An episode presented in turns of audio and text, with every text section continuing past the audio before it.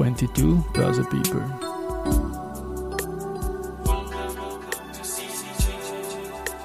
Is now in season 2. Presented by Baderbank.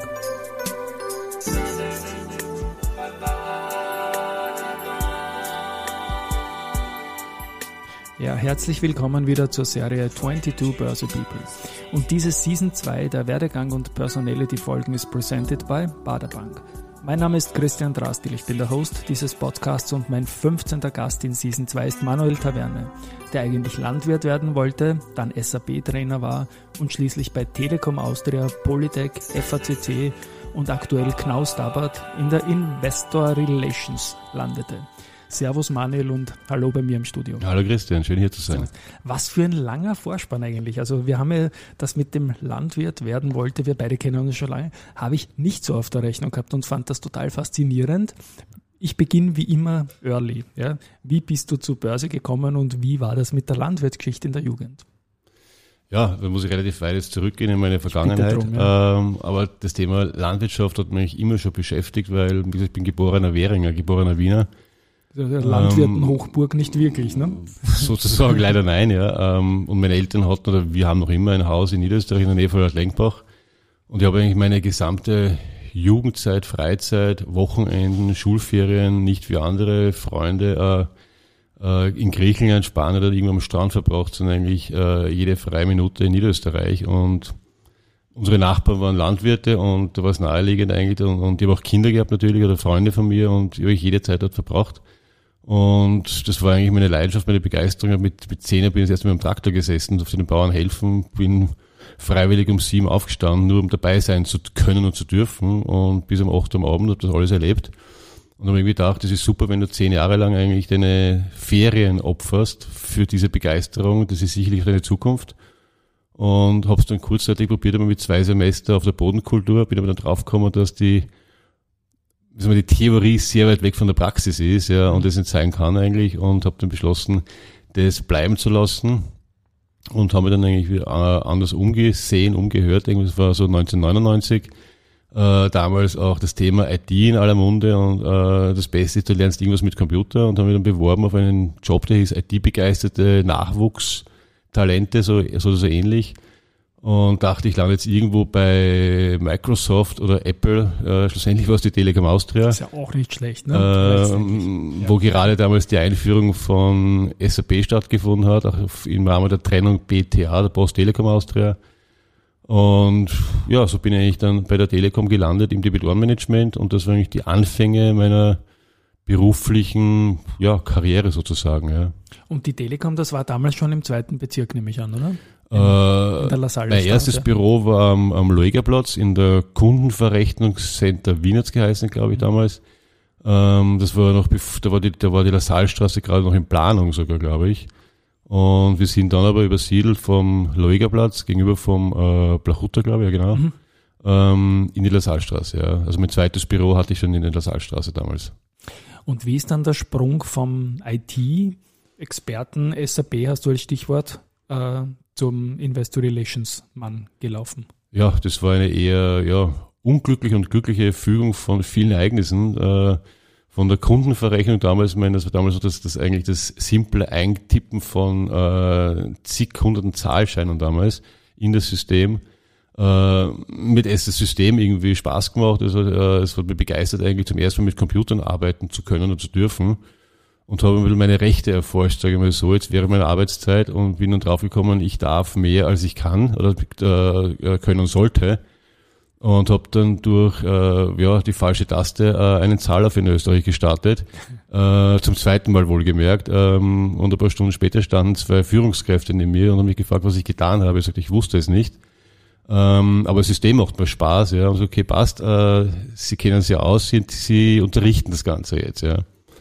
Äh, und so bin ich eigentlich durch diesen, ja, äh, Talstart oder Zahlaufstart eigentlich dann zum SAP-Trainer äh, entwickelt worden, habe eine Trainerausbildung gemacht, war in der, in der Telekom Trainerakademie und habe dann einige Jahre lang äh, ganz Österreich das Finanzwesen der Telekom auf SAP FICO damals äh, ja, trainiert und geschult. Das war damals neu, es musste, glaube ich, ganz Österreich geschult werden auf diesem Projekt, auf diesem Programm.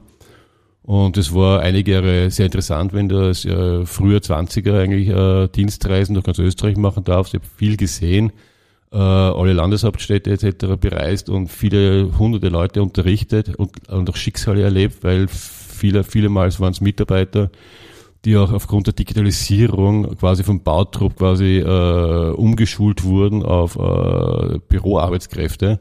Also da waren schon viele Schicksale dabei und das als so 23-Jährige zu erleben, wie du einem 50-Jährigen erklären musst, ab morgen bist du quasi ein EDV-Experte, das war schon, ähm, ich habe schon vieles erlebt und vieles auch mit so sozialer Kompetenz, sozialer Verantwortung etc. vieles erfahren, was auch nicht so schön war oftmals. Und habe äh, immer mal gedacht, das kann es auch nicht sein und, und dann okay, wenn du weiterkommen willst, musst du weiter lernen und damals war das Thema Fachschule gerade ein junges Thema und gegenüber im zweiten Bezirk von der Lassalstraße damals das, äh, das ähm, BFI äh, aufgemacht mit dem Studiengang Bank- und Finanzwirtschaft. Denke ich mir, perfekt, äh, das machst du jetzt berufsbegleitend, gehst über die Straßen, machst die Ausbildung und in äh, vier, fünf Jahren hast du einen Abschluss und machst den nächsten Karriereschritt. Das kam aber leider früher, weil im siebten Semester hieß es dann äh, Praktikumsjahr. Ich habe dann gesagt, gepasst, ich bin eh im Finanzbereich, äh, also ich bin halt SAP-Trainer auf, auf, auf Finanzwesen. Und der damalige Studiengesellschaft hat gemeint, ja, das ist zwar nett, aber das akzeptieren wir nicht. Hat mir Listen am Tisch gelegt, äh, einer dieser Jobs brauchst du, äh, sonst wird das nichts. Ja. Und war gepasst, aber super. Mhm. Ähm, Job aufgeben, nur wegen Praktikum mag ich nicht unbedingt. Und habe die Liste mir genau angeschaut, habe da gepasst.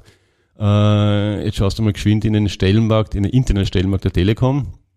Und der einzige Match war zwischen der Liste und dem Stellenmarkt war Junior Investor Relations Manager.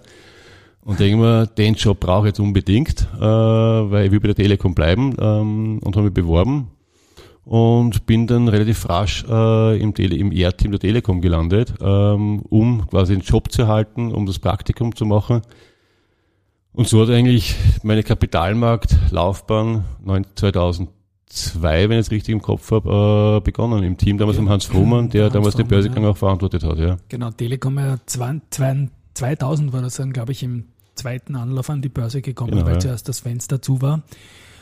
Und das war ja wilde Zeit. Die Telekom wollte ja ein, ein IPO machen, dann haben die Märkte zugemacht, wie ich erwähnt habe. Dann ist schön langsam das gute alte Brick and Mortar wieder Geschäft kommen. Die Telekom ist irgendwo genau dazwischen gewesen, zwischen den neuen Marktwerten und den Werten, die Österreich sonst ausmacht. Ähm, hast du SAP dann noch weitergemacht? Mir, bei mir schwingt auch immer dieses Focus Labs jetzt mit, weil die ja seit einem Jahr sind als SAP-Lizenz-Experte. hast du SAP noch weitergemacht dann im Telekom-Konzern oder war das ein harter Schnitt darin hin in Richtung Investor Relations beim Haus? Nein, also ich glaube, das letzte Mal, als ich einen SAP-User hatte, wenn ich habe heute auch noch einen, aber als ich letzte Mal, als ich eingestiegen bin ins System und wirklich mhm. damit auch beschäftigt habe oder wirklich Daten abgefragt habe, war wirklich, bevor diese ganze ER-Thematik begonnen hat. Ja, ich glaube, seitdem nie wieder SAP aktiv wirklich genutzt. Ja. Aber Landwirt bist immer noch gerne, ne? Äh, Wenn sie sich ich bin immer noch gerne am Land, ja. Und Land, das verbinde genau. ich auch mit, mit meinen privaten Reisen und so weiter, Ausflügen. Also die Natur ist mir treu geblieben, ja. Gut, Telekom Austria ist an die Börse gegangen. Du warst Junior Investor Relations zunächst einmal. Das war eine Zeit, wo der, der Job noch keine allzu großen Abteilungen auch bei den ATX-Unternehmen gehabt. Die Telekom ist rasch in den ATX gekommen. Wie hast du diese Zeit erlebt? Wie hat sich der Investorenmix da auseinandergesetzt aus national, international, Kleinanleger, institutionelle? Was war deine Aufgabe im Team zunächst? Naja, damals Junior, ich, sagen, ich bin heute noch dem Hans sehr dankbar, dass er mich damals genommen hat, weil es hat von Anfang an Spaß gemacht. Ich habe gewusst, eigentlich, da bleibe ich jetzt und natürlich nicht gewusst, wohin die Reise gehen wird, mittlerweile, über die Bundesländer hinweg bis nach Deutschland mittlerweile. Ähm, ich war damals wirklich klassischer Junior, ja, mein Excel-Tabellen gepflegt, ja, Berichte unterstützt, äh, bei Geschäftsberichten unterstützt. Mein, das Team war damals ähm, auch sehr bekannte Namen. Der Josef Kerek ist heute bei der Erste mhm. Bank im Trading. Äh, Gerald Wechseler war mein Kollege damals, der war auch jahrelang bei, bei Artec, Amag etc. noch äh, aktiv im ER-Bereich. Und das war auch damals ein sehr ja, professionelles Team, wo jeder seine Rolle hatte und ich war eigentlich ja, unterstützend bei vielen Projekten. Ja, habe einfach gelernt damals noch, ja. Mhm. Zwei Jahre lang, ja. Und die, die frühen Nullerjahre haben wir dann den großen Aufschwung im ATX auch gebracht und du warst bei der Telekom bis zu deiner Zeit bei der Polytech und da ist mit den Kursen eigentlich schön nach oben gegangen. Ja. Man lernt halt in einer schönen Zeit kennen. Der Wechsel zu Polytech. Wie, wie ist das dann gelaufen? Was war der Beweggrund? Und du bist ja einer, der eigentlich immer sehr früh hingeht. Du warst nie irgendwie ein Nachfolger von irgendjemandem, sondern hast Dinge mit auf die Beine gebracht in der Gründung einer E-Abteilung und so weiter. Und Polytech war ein schönes IPO Mitte der Nullerjahre. Ja, wobei, da muss man ein bisschen einen, einen Zwischenstopp einlegen, weil ich war dann, wie gesagt, zwei Jahre beim Hans Fuhrmann im ER-Team, ähm, mit dem Wechsel vom Hans äh, in, in, äh, in die Finanzabteilung, wurde dann Rechnungswesenleiter bei der Telekom. Aber okay, das ist jetzt der richtige Zeitpunkt, um auch, äh, dass ich mich wieder weiter verändere. Entschuldigung. Und bin okay. Ähm, Controlling ist interessant, äh, strategisches Controlling ist interessant, war dann noch gut ein Jahr im strategischen Controlling bei der Telekom. Wieder wir draufkommen, da bist du nur quasi im Büro und irgendwie doch dieser, dieser Kontakt zu Dritten, zu Kunden oder zu Investoren, der dann irgendwie gefällt. Und habe ich gedacht, nein, ich musste wieder zurück und ich war jetzt bei der Telekom und damals ja einer der ATX5-Unternehmen, also ein großer Emittent in Österreich. Ähm, nur mit dem, mit dem Lebenslauf äh, bist du bereit für den nächsten Schritt. Ich will ein IPO machen. Ja. Ein bisschen größtwahnsinnig vielleicht, aber ich war überzeugt, das will ich jetzt machen. Und mir war aber auch bewusst, dass wenn ich das machen will, dass ich ein bisschen über die, sagen wir so, die Landesgrenze von Wien hinausschauen muss. Ähm, weil wenn ich in Wien warten würde, würde ich äh, alt und grau werden wahrscheinlich. Also wir beworben im gesamten deutschsprachigen Raum. Und habe gedacht, okay, jetzt gehe ich in die große weite Welt. Ich habe meine Eltern schon darauf vorbereitet, du, ich bin jetzt einmal weg und, und wir sehen uns nur einmal im Monat. Und ja, habe dann Gespräch gehabt in Düsseldorf war eins, eins in Zürich und eines in Linz. Und ja, so weit ist es dann noch nicht gegangen, bin bis Linz gekommen, nicht, nicht weiter. Und ähm, war dann eigentlich vor dem IPO noch äh, bei der Polytech und durfte dann eigentlich mit, äh, damals war ich 29 dann, ähm, ja, das Projekt IPO der Polytech-Gruppe begleiten. Ja. Und das war für mich schon ein bisschen eine, eine sehr großer Sprung, eine sehr große Herausforderung, ähm, weil es wirklich der Sprung ins kalte Wasser war irgendwo. Und am Ende des Tages war es eine sehr wichtige Zeit für mich, auch eine sehr lange Zeit mit sehr viel Höhen und Tiefen natürlich auch. Aber genau das war eigentlich dann das Spannende eigentlich, eh genau diese Höhen und Tiefen zu erleben und nicht, wie gesagt, dieses ewig größtes Murmeltier. Ja. Also wir sind in den Nullerjahren dann mit dem gewaltigen Boom, den ich erwähnt habe, aber dann kam halt auch eine Phase mit Krisen, die auch du erwähnt hast und da fällt mir mal Lehman ein. Das ist dann 2008 gekommen. Das hat natürlich jene Unternehmen, die noch nicht lange an der Börse waren, stärker erwischt als Unternehmen, die vielleicht schon anders aufgestellt waren. Was waren deine Erinnerungen? Was sind deine Erinnerungen an diese Zeit? Die, die ersten zwei Jahre im Boom noch davor und dann ist es schon ein bisschen schlechter geworden und dann ist eben Lehman gekommen und hat unsere aller Investorenwelt erschüttert eigentlich. Wie ist das bei Polytech gewesen damals? Ja, ich muss sagen, dass Lehman, also Lehman Brothers war eine der Emissionsbanken von der Polytech-Gruppe damals, ja, genau. mein, äh, mit Jürgen Krieger äh, als äh, Mandat von Lehman damals und äh, also Lehman war eine Bank, die die Polytech von Anfang an begleitet hat, auch nach dem IPO noch äh, dabei war und ja, die Lehman-Pleite sozusagen war auch für die Polytech ein ziemliches äh, Thema natürlich. Ich meine, es war kurz davor die größte Akquisition in der Unternehmensgeschichte mit der Pegaform damals ähm, und kurz danach war diese Lehman-Thematik. Äh, und die Finanzierung des, des Deals wird damals ja nur Brücken finanziert. Und ja, das hat die Polytech ziemlich an den, an den Abgrund geführt, an die Nähe des Abgrundes geführt. Und war ja kurz unter einem Euro, also ein Penny Stock sozusagen, ja. Und es war eine ziemlich, sagen wir so, knappe Situation fürs Unternehmen. Aber das war genau der Punkt, wo ich meine, das waren für mich die lehrreichsten Zeiten, weil wenn du die Zeit mit einem Gründer, Unternehmer und, und, und, und jemand äh, verbringst, dessen ganzes Investment da fast drinsteckt, ja, und der um seine, seine, seine Existenz quasi kämpft tagtäglich. Äh, wie mein Friedrich Römer jetzt äh, persönlich, äh, und das war für mich schon tolle Zeiten zu sehen, äh, wie er agiert, ähm, wie er sich auch dem Ganzen gegenüberstellt. Man hat gegen die ganze österreichische Bankenwelt gekämpft eigentlich. Und, und das waren schon tolle Zeiten, auch, auch Zeiten, wo ich heute noch ihm sehr viel Respekt zolle für das, wie er das damals gemacht hat und was aus der Politik bis seitdem gemacht wurde, unter Anführungszeichen. Das waren für mich sehr lehrreiche Zeiten. Ja. So nahe an einem Unternehmer eigentlich äh, tätig zu sein und zu erleben, wie das auch gehen kann. Ja. Du hast ja in dieser Zeit auch zusammengearbeitet mit einem CFO, den ich auch schon zu Gast hier gehabt habe, das ist der Peter ja. Heideneck aus Deutschland, der ist Richtig. ja aus Riesenunternehmen auch gekommen, ja. ja. Eine Adidas oder so, eine Lufthansa hat er, hat er auch in seinem Lebenslauf stehen. Wie, Wie war da das Krisenteam damals? Wie lange hat das dauert? Ich kann mich noch erinnern an die, an die, an die Cent-Stock- oder Penny-Stock-Phase von der Politik. Wie lange hat das gedauert, bis man wieder Oberwasser gewittert hat? Na, ich muss sagen, der Peter Heideneck kam erst danach. Das war eigentlich dann ja. die Entscheidung, äh, Politik braucht einen Finanzvorstand. Äh, dazwischen gab es auch einen, einen Klaus Rinderberger als Finanzvorstand, äh, damals dann kurzfristig eingesetzt wurde, um auch das Thema Bankenthematik auch äh, zu behandeln. Äh, der Peter Heideneck war quasi nur das, das Erkennen äh, der Politik, es braucht einen Finanzvorstand. Und ja, es war eine, eine, eine spannende Zeit, auch eine tolle Zeit. Man, wie gesagt, wahrscheinlich kennen die meisten Zuhörer Peter Heideneck. Äh, ich hatte das Glück, mit ihm fast vier Jahre lang Seite an Seite auf Roadshows zu gehen, mit ihm zu arbeiten jeden Tag. War täglich von seiner Sportbegeisterung quasi ähm, infiziert oder angesteckt. Also ich kenne alle seine Erfolge, ich kenne auch seine Rennräder. Ich habe viele seiner Laufräder gesehen im Büro und so weiter. Also es war schon eine sehr tolle Zeit, mit jemandem auch hierzu zusammen sagen, zu leben, aber wirklich ja, tagtäglich unterwegs zu sein fast. Ähm, und diese Begeisterung, kann ich sagen, steckt an. Äh, und es dauert nicht lange. Ja. Also wir waren schon, haben schon viel Spaß gehabt ja, mit diesen ganzen Themen. Ja. Ich glaube, du bist ja auch irgendwie ein Radsportler, oder? Habe ich zumindest irgendwann einmal auf Social Media immer wieder mitbekommen, dass man dich auch sehr sportlich sieht.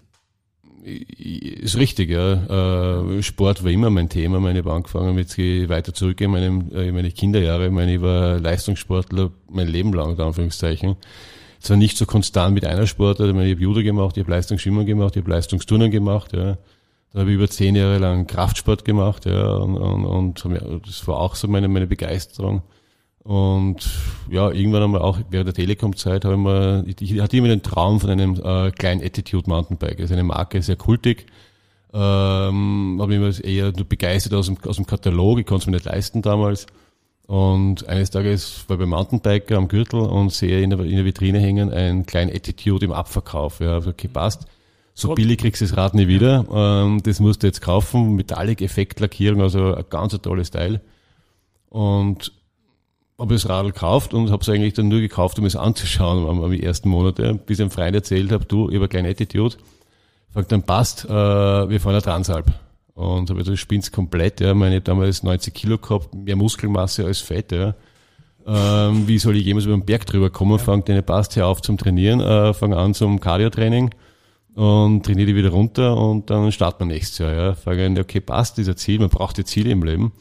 Ähm, habe eigentlich mein, ja, mein Leben relativ rasch umgestellt vom Kraftsport auf Ausdauersport, habe dann wirklich äh, das ernst genommen und bin dann äh, ja mit minimaler Vorbereitung eigentlich von Innsbruck am Gardasee gefahren. Das ist damals, glaube ich, 8000 Höhenmeter und knapp 500 Kilometer. Es war nicht leicht, aber ich habe es geschafft, ja. Und so hat eigentlich das Ding angefangen, ja. Und dann war die zweite Trans aber ja später, dann waren wir schon bei 13.000 Höhenmeter. Und das war so meine letzte bis seitdem, aber dann habe ich mir ein Rennradl gekauft, dann habe ich mir ein um, ähm, No-Mountainbike gekauft und mittlerweile fünf Räder gehabt. Und so habe ich zehn Jahre lang ähm, jede freie Minute auf irgendeinem Rad verbracht. Ja. Und sagen, wenn man in Wien lebt oder im Wiener Umfeld lebt, der Wienerwald gibt ja alles her, was du brauchst zum Mountainbiken. Ja. Und das Rennradfahren kam dann später in Linz dazu, weil äh, ich kannte mich nicht aus, dem okay, aber Radfahren willst du trotzdem und bevor du irgendwie mit den Bauern anlegst, bleib auf der Straße und kauf dir Rennräder. Und so bin ich eigentlich beim Rennradfahren geblieben dann, ja. Ich wusste, dass du da viel tust und ich habe auch immer wieder Bilder gesehen, aber wie intensiv Respekt einfach. Ja. Und da lernt man natürlich dann auch einen Peter Heideneck besser zu verstehen und er hat mit dir auch den richtigen Versteher gehabt für seinen letztendlich positiv gemeinten Wahnsinn, was den Sport betrifft natürlich. Ja, aber sicherlich, aber sicherlich ja. mit dem Grund, dass ich das Radfahren weiterhin gemacht habe, nicht um ihn mitzuhalten. Ich meine, das habe ich nie angemaßt. Ich war einmal mit ihm in einem Fitnessraum, in einem Hotel am Laufband äh, und habe mir gedacht, das gibt's ja nicht, was der nicht mehr aufhört. Ja. Das hat so gezischt und gesurrt, das Bandel neben mir. Und ich habe gepasst, das, jetzt kann ich aufhören, weil ich war mir nur lächerlich daneben, ja, und bin gegangen in die Bar, ja. Also das war, seins bleiben lassen, ja. Ich habe immer meine Plauderläufe gemacht. Ich glaube, ich habe es eh schon mal gesagt und mit dem Peter gesprochen bei einer Pace, glaube ich, von 4,20 auf den Kilometer und der hat geredet wie bei einer Roadshow, ohne irgendwie das, ja, das wurscht. Einfach herrlich. Er braucht wenig Luft ja, zum der, Leben. Der ja. braucht wenig Luft.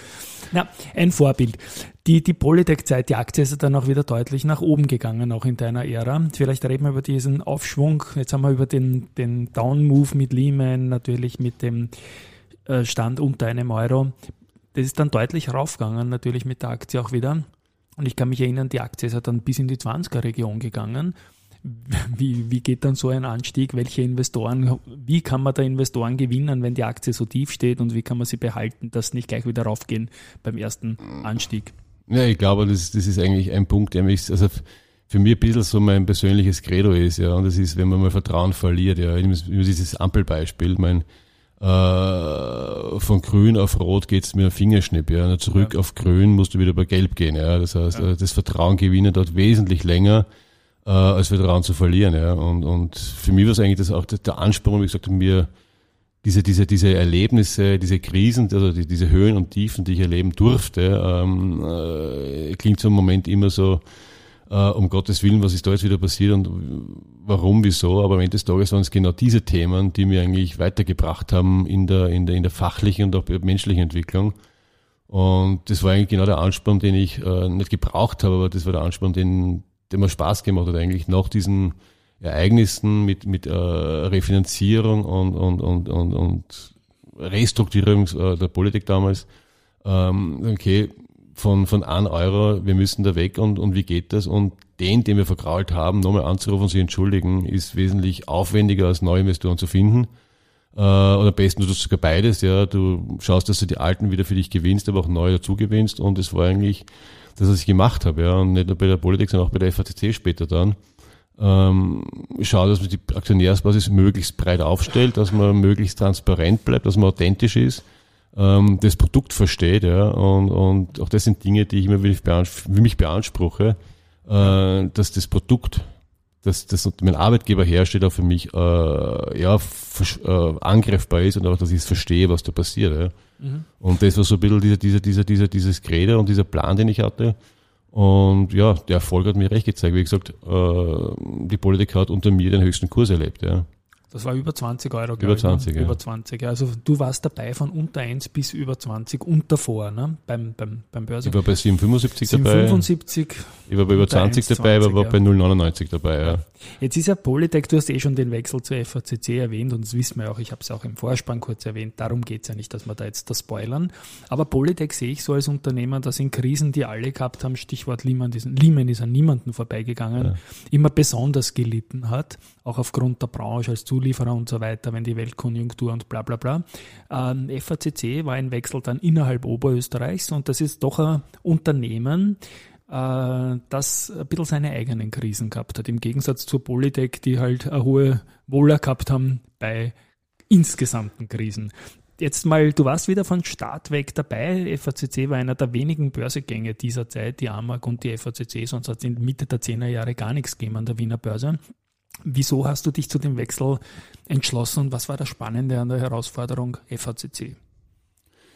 Ja, warum war ist relativ einfach beantwortet. Ich habe so ein bisschen meine, meine Lebensplanung war, bevor ich 40 wäre, möchte ich noch was anderes gesehen in meinem Leben äh, oder was anderes machen. Eigentlich war mein Plan immer so nach drei Jahren zu fragen, äh, wo stehst du, äh, macht es noch Spaß, bist du mit Leidenschaft dabei und das Thema Leidenschaft ist mir ganz wichtig. Äh, bei der Politik gab es diese drei Zyklen, meine, das war die Lehman-Thematik äh, mit der Bego-Form, dann war es drei, 2011, die, dass man sich vom, von einem Drittel des Geschäftsvolumens getrennt hat, sprich dem Tierbereich, ähm, auch das war natürlich eine spannende Zeit. Wie erklärst du, dass du dich von 30 Prozent des Umsatzvolumens trennst? Ja? Ähm, also das waren immer wieder Events dahinter, wie so, okay, äh, ich mache weiter, es macht Spaß und, und äh, es war einfach eine tolle Zeit, sagen wir so jetzt. Aber dann nach gut neun Jahren war immer der Punkt reif, okay, jetzt, äh, jetzt sollte aber irgendwas passieren. Ähm, haben wir ein bisschen umgeschaut, ähm, bin auch über die, wieder über die Landesgrenzen hinaus, dann war eben der IPO der FACC und ich mir gedacht, ein bisschen so umgehört, mein, es kamen ja nicht viele in Frage, unter Anführungszeichen, die da, die da, die da hingehen wollen nach, nach Ried im Innkreis. Und dann habe ich gedacht, okay, du bist von Linz, Ried ist nicht so weit weg, haben wir geschaut bei Google Maps, wie weit ist das eigentlich von, von, von Linz weg? Und aber, das ist interessant, diese IPO, und auch damals war mir klar, ich wollte wieder einen Börsegang machen, also ich wollte halt immer der Nachfolger werden. Und habe damals in Walter Steffen einen Brief geschrieben, äh, das war ungefähr ein halbes Jahr, bevor ich dort angefangen habe und habe mir erklärt, dass ich eigentlich gerne für ihn arbeiten würde, dass ich den Börsegang gerne äh, begleiten möchte und, und das ER-Team dort aufbauen möchte. Und ja, es hat nicht lange gedauert, haben wir dann die Sekretärin angerufen, fangen mit ihm besprechen. Und, und wir waren relativ rasch dann eigentlich uns einig, dass das gut passen würde, auch menschlich. Und so habe ich dann äh, bei FATC angefangen, sechs Monate nach dem Börsegang. Ja. Und da haben wir eigentlich auch eine ähnliche Kursentwicklung gehabt. Die Aktie ist ja dann auch über 20 Euro gegangen. Das war ganz, ganz spannend eigentlich. Die war auch sehr tief, ist dann gefallen. Es hat immer wieder auch Probleme gegeben, die man sicher auch selbst verschuldet hat. Und dann dieser Riesenran, weil es einfach eine tolle Branche und ein tolles Produkt ist, über 20 Euro rauf. Ne? Das war, glaube ich, eine ähnliche Phase wie bei Polytech auch. Es war eine ähnliche Phase, es, war, es waren andere Umstände, es war ein anderes Produkt. Bei Automotive und Aerospace sind halt komplett unterschiedlich, aber wenn man sagt, es ist Kunststoff, aber es ist komplett zwei Welten von Kunststoff. Ähm, als ich angefangen habe, war, glaube ich, war die FACC irgendwo, ich sag mal so, im letzten Viertel des ATX Primes, ja, ich glaube bei 27 ungefähr, müsste man auch schon, aber halt nicht vorn dabei, unter Anführungszeichen. Und ich habe damals zum, zum, zum Stefan gesagt, Herr Stefan, wir haben ATX-Chancen, äh, äh, wir müssen halt wieder über den Tellerrand hinausschauen. Ja? Und fragt er, ja, machen Sie das. Ja? Und so, so freie Hand gelassen, fangen ja, passt, äh, dann mache ich das. Ja? Und, und ein bisschen ja, Kontakte geknüpft und auch, wie gesagt, eben, ich habe gedacht, warum hat die, die FACC überhaupt keinen US-Markt? Ja, das, das, kann ich, das gibt's ja nicht. Ja, meine IPO war in Europa, die US-Investorenbasis war damals bei drei Prozent. Das gibt's nicht. Wir haben, wir haben Boeing als Hauptkunden und, und kein Mensch kennt es in Amerika. Und okay, wir müssen nach Amerika gehen. Ja, und war dann eigentlich auch viermal im Jahr in Amerika drüben in, in, in den ersten Jahren. Und habe damit, damit äh, durch, auch durch Zufall eigentlich ähm, in, in New York den, den, den, den Andreas Feuerstein getroffen, wenn ich vergessen äh, mit einer, mit einer, sagen wir so, einer bezahlten Konferenz, fragen, was machst denn du da? Mitten in, in, in New York in einem Hotel, fangen, naja, ich bin auf Roadshow da, fangen, mit wem bist denn du da? Das war S-Immo, ne? S-Immo ja, damals, ja, ja. Fangen, naja, äh, mit John, fangen, wer ist John? Fangen, John Sexton, ja. Fangen, äh, ist der gut? Fangen, der ist super. Fangen, gib mir seine Kontaktdaten, ich brauche den Typen, ja. Und habe sie Kontaktdaten gegeben und habe ich angerufen, ähm, John, du kennst mich nicht, aber wir machen jetzt eine Roadshow gemeinsam, ja. Und ziemlich outspoken und direkt äh, der Zugang. Habe erklärt, wie wir es sind, habe erklärt, das Produkt geht, fängt dann, ja, ihr habt dann super perfekt mit dem Boeing, ähm, wir machen das, ja. Und der hat mich dann eigentlich zwei Jahre lang wirklich betreut, äh, ohne Wenn und Aber und ohne zu fragen eigentlich. Wir haben nicht einmal Research gehabt bei Stiefel.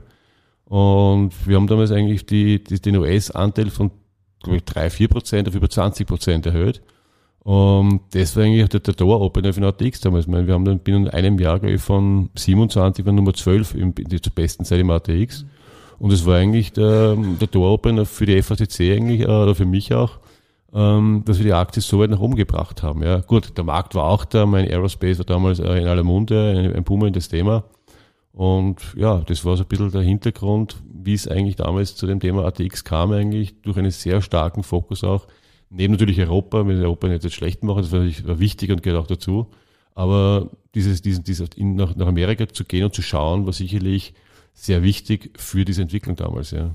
Ja, Respekt rückwirkend auch für die ATX-Geschichte. Damals kann ich noch, ihr seid gleichzeitig mit der AT&S damals reingekommen. Ja. Das war damals wirklich eine schöne Verjüngung vom ATX 2015 bis 2021 bist du bei der FACC gewesen. Da fallen auch noch zwei andere Dinge rein. Bei dir äh, privat, du hast dich in der CIRA, Circle Investor Relations Austria, die Elis Kanner vor kurzem zu Gast gehabt, auch im Vorstand engagiert. Was waren die Beweggründe da und welchen Du hast, glaube ich, einen anderen Spirit, also nicht Spirit, dass die anderen keinen hätten, aber andere Zugänge, glaube ich, reingebracht, oder?